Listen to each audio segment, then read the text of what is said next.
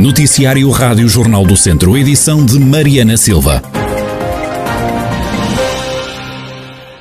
É uma derrota para o atual presidente do Politécnico de Viseu. A lista de João Luís Manei Paiva ao Conselho Geral do Instituto perdeu as eleições disputadas ontem. Elegeu apenas sete pessoas, metade do que a lista A, liderada por quatro dos presidentes das escolas superiores do IPV.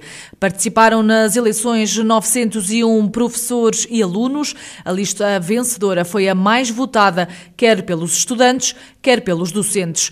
Teve 681 votos, quase quatro vezes mais do que a candidatura de João Luís Manei Paiva. A lista do atual presidente do IPV sofre uma pesada derrota no voto dos alunos, teve apenas 81 votos, quando a lista vencedora recebeu 555 votos. A Rádio Jornal do Centro contactou o cabeça de lista da lista vencedora, João Vinhas, presidente da Escola Superior de Tecnologia de Viseu, que não respondeu às tentativas de contacto. Também o derrotado, o atual presidente do Politécnico de Viseu, João Luís Manei Paiva, rejeitou as chamadas.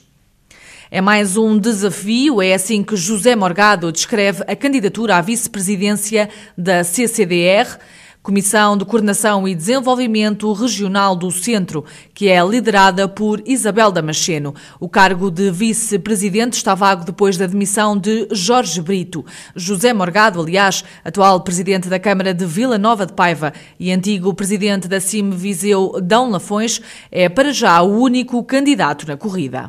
Mais um novo desafio na minha vida, depois de ter feito aqui o, o três mandatos consecutivos na Câmara Municipal de Vila Nova de Paiva e depois de ter também eh, granjeado bastante experiência no intermunicipalismo e no supramunicipalismo, penso que ganhei eh, um, um, conjunto de experiências que me permite abraçar este novo desafio eh, na região centro, num vasto leque de 77 câmaras, para poder também ajudar a região no seu desenvolvimento, no seu ordenamento, no seu planeamento. E é este o grande desafio espero abraçar eh, no futuro.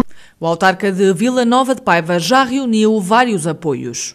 Desde logo da estrutura partidária do PS da Federação de Visão, depois também eh, de muitos colegas, como sabe, o colégio eleitoral é formado por 77 presidentes de Câmara, e foi ao longo destes anos que granjeei a amizade e a confiança de, de muitos deles, e tenho muitos, muitos, muitos apoios, como já me foi eh, formalizado por colegas de, das sete comunidades intermunicipais que vão votar, eh, também de, de, de ambos os partidos, quer do PS, quer do PSD, e dos independentes também, tem alguns elementos independentes que já declararam o apoio, José Morgado, presidente da Câmara de Vila Nova de Paiva, que entrou na corrida para a vice-liderança da Comissão de Coordenação e Desenvolvimento Regional do Centro, sendo o único candidato na corrida, e como há um acordo para a liderança das CCDR entre PS e PSD, tudo leva a crer que José Morgado seja eleito vice-presidente da Comissão de Coordenação e Desenvolvimento Regional do Centro. As eleições acontecem a 20 de abril. Mais uma vez, não se registaram vítimas mortais associadas à Covid-19 no centro hospitalar Tondela Viseu. No hospital encontram-se internadas 17 pessoas com o novo coronavírus, menos uma que ontem. Em enfermaria encontram-se nove doentes e nos cuidados intensivos estão ocupadas oito camas. Das últimas horas vem também a informação de mais quatro casos do novo coronavírus no distrito. Em Lamego foram diagnosticadas três pessoas e em Carregal Portugal do Sal, uma. No total, e desde março do ano passado, foram diagnosticadas 28.228 pessoas com Covid-19, pelo menos 25.954 foram já dadas como recuperadas. Associadas à pandemia, há também 629 mortes. 16 de outubro de 2020 foi o dia em que se soube que uma funcionária do lar do Sameiro, na Vila do Caramulo, Conselho de Tondela, testou positivo à Covid-19. A partir daí foi a altura de apertar ainda mais o cinto. De um total de 78 utentes, morreram 5. Hoje, já depois de todos os utentes e colaboradores terem tomado as duas doses da vacina contra o vírus, os cuidados dentro da instituição mantêm-se, como dá conta a diretora diretora técnica da instituição, Carla Simões. Continuamos com tudo muito regrado, tudo muito orientado, as mesmas infecções, os mesmos cuidados, os mesmos equipamentos no dia a dia, não é? Não facilitamos em nada e, portanto, as coisas estão a, estão a funcionar um bocadinho ainda nesse sentido, não é? Apesar de estarmos vacinados, continuamos a testar e a ter todos os cuidados. E é como digo, e o último utente um, já tem alta desde 4 de janeiro, portanto, desde 4 de janeiro que não há situações de Covid no lado de Salmeiros. Carla Simões, diretora técnica do Lar do Sameiro, da Vila do Caramulo, Conselho de Tondela. Desde o dia 4 de janeiro que o Lar do Sameiro está livre da Covid-19 e as vendas dos produtos de dermocosmética criados a partir das propriedades das águas das termas de São Pedro do Sul caíram para metade o ano passado. A culpa foi da pandemia. Ainda este ano, a marca Aqua vai lançar novas gamas de produtos, apesar das vendas terem caído, como explica Vítor Leal, presidente do Conselho de Administração da Termalistur, a empresa municipal que gera a estância termal de São Pedro do Sul. Nós iremos, em princípio, lançar durante os próximos meses, como disse, cerca de 3, 4 produtos novos. Talvez o shampoo, o creme antissolítico, creme de massagens e a água micelar serão os primeiros produtos a ser lançados. Depois, em função da evolução do ano e da situação comercial que, que, irá acontecer, poderemos vir a lançar outros no curso do ano, mas para já são estes. Vitor Leal, presidente do Conselho de Administração da Termalistura, empresa municipal que gera as termas de São Pedro do Sul, que vai lançar uma nova gama de produtos Aqua, apesar de as vendas terem caído para metade o ano passado.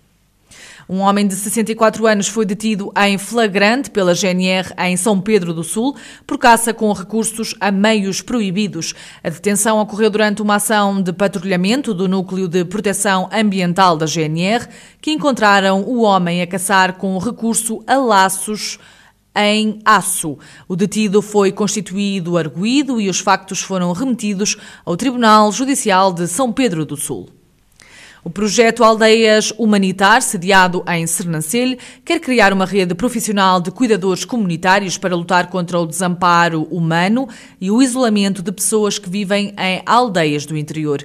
Para manter vivas as aldeias e ajudar quem não quer sair de lá, o projeto Aldeias Humanitar criou então a figura do cuidador comunitário, como explica o presidente Domingos Nascimento para mantermos vivas e amparadas as pessoas nas nossas aldeias, precisamos de ter uma resposta permanente nessas aldeias. A resposta que estudamos, que conceptualizamos e que neste momento já estamos a experimentar é, a resposta de cuidadores comunitários, ou seja, é uma função profissional que pretende dar um acompanhamento nas atividades de vida diária das pessoas que precisam, que pretende supervisionar, por exemplo, regimes terapêuticos, que pretende ser vigilante portanto, ajudar as pessoas a permanecer nas, nas suas casas. E essa resposta só é possível se tivermos pessoas permanentemente, profissionais permanentemente nas aldeias.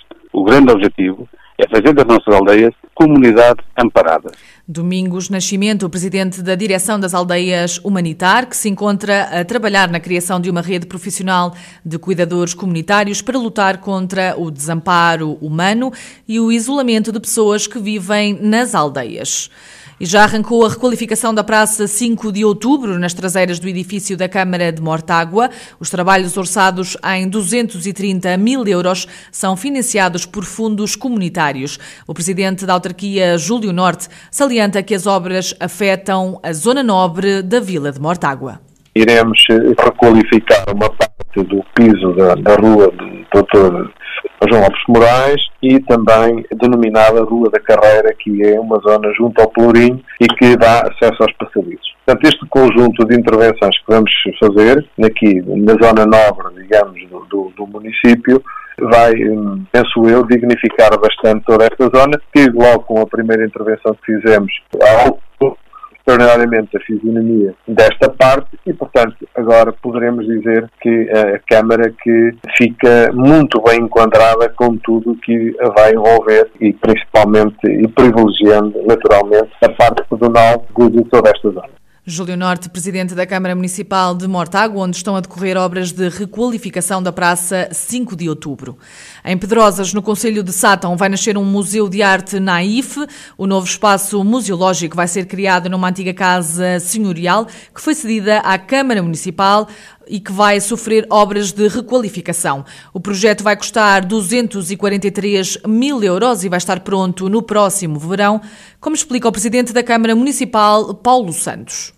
É uma obra que irá custar cerca de 240 e poucos euros, que já está a decorrer, portanto já foi demolido o que tinha que ser demolido e vamos, de, dentro de pouco tempo, começar numa parte nova, porque há uma parte antiga e uma parte nova, e esperamos que eh, lá para o verão já possamos proceder à inauguração deste mesmo museu. Paulo Santos, presidente da Câmara Municipal de Sátão, município que vai abrir um, um museu de arte naif.